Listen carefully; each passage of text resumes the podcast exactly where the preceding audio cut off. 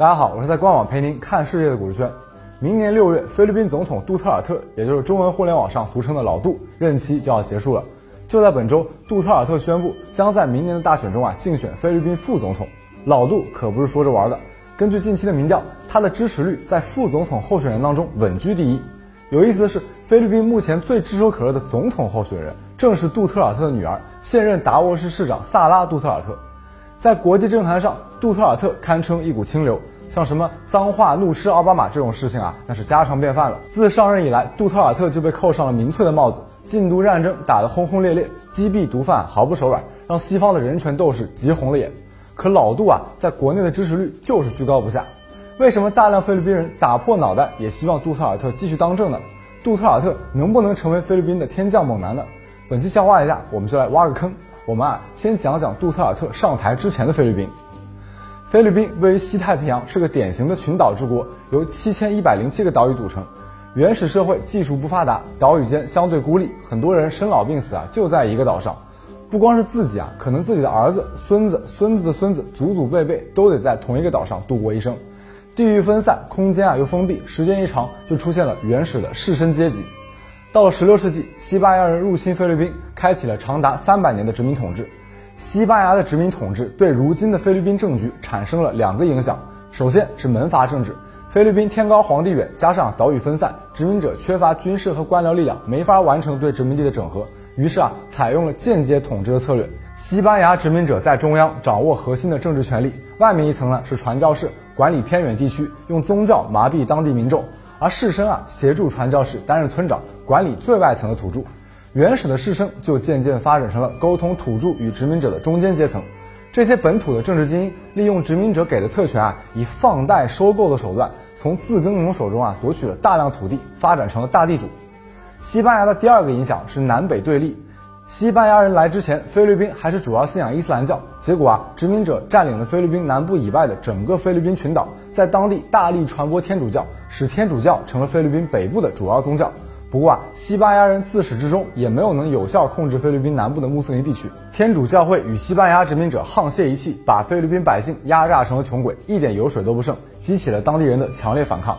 然而啊，就当菲律宾人即将实现民族独立的时候，美帝来了。通过美菲战争和美西战争，美国吞并了菲律宾，继续进行殖民统治。美国人啊，还顺手打下了西班牙没有能啃下的南部棉兰老岛，将其纳入中央政府的管辖。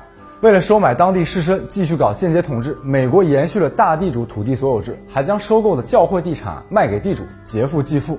为了使菲律宾美国化，美国将选举政党这些美国特色的民主制度搬到了菲律宾。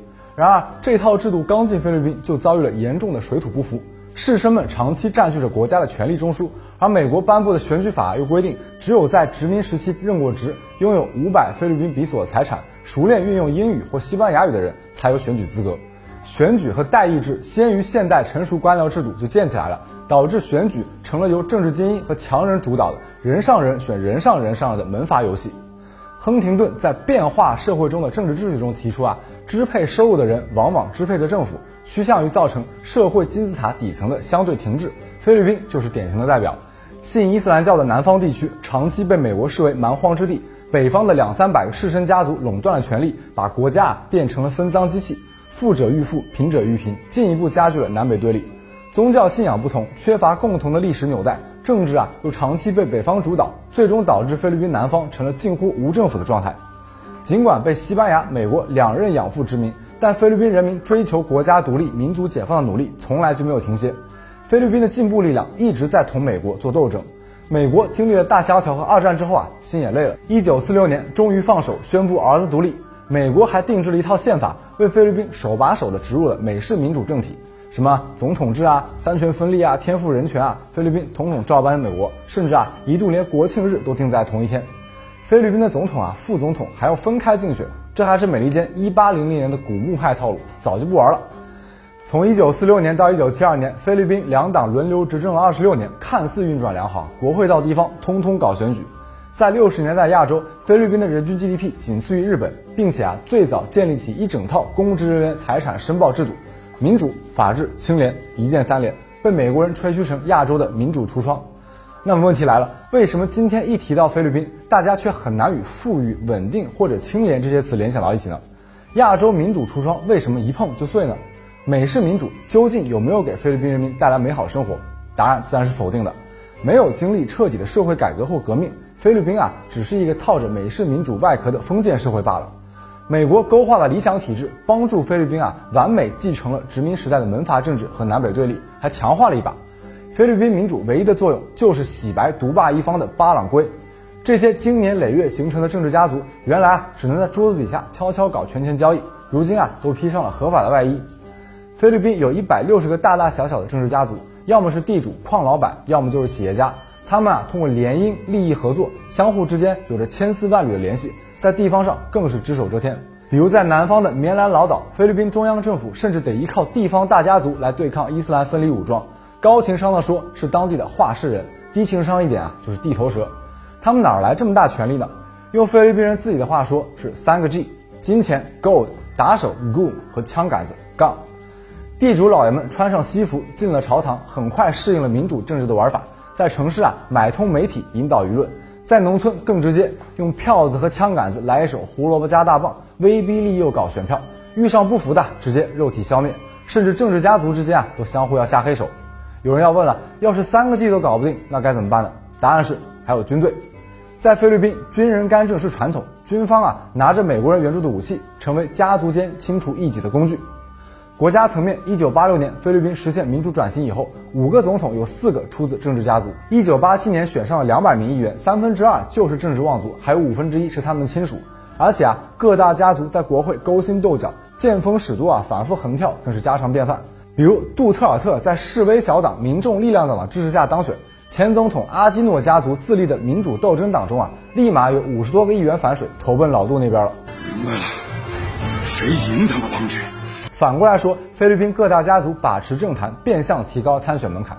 在民主政治这台烧钱机器下，普通人参选的机会啊几乎为零。菲律宾自独立以来，十四个总统中的十二人都与政治家族沾亲带故，仅出过两位平民总统，还都没做多久。可以说啊，菲律宾是名副其实的门阀加精英政治，能做到参议员的更是背景雄厚。以菲律宾第十二届国会为例，二十四名参议员中，百分之七十五来自房地产行业。人均身家五千九百三十六万比索，在两千零一年啊，相当于八百九十万人民币。掌握国家权力之后，政客们就能名正言顺地回馈自己的家族了。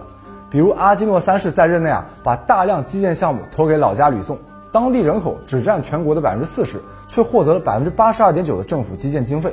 民主的事怎么能叫腐败呢？然而，菲律宾国内的腐败在国际上都有了公认，被称作亚洲腐败癌症。前总统马克思靠着军方支持，选举舞弊，独裁统治菲律宾二十年，期间大搞裙带主义，权力寻租。到他下台的时候，从国库中敛财的数额啊，估计在五十亿到一百亿美元之间。政府官员批合同时啊，甚至索取高达百分之四十的回扣。世界银行估计，菲律宾百分之二十的国家预算啊被贪污，造成财政损失占 GDP 的百分之三点八。马克思之后，每任菲律宾总统都会高喊反腐，可五人中就有两人因为腐败下台。嘴上都是主义啊，心里全是生意。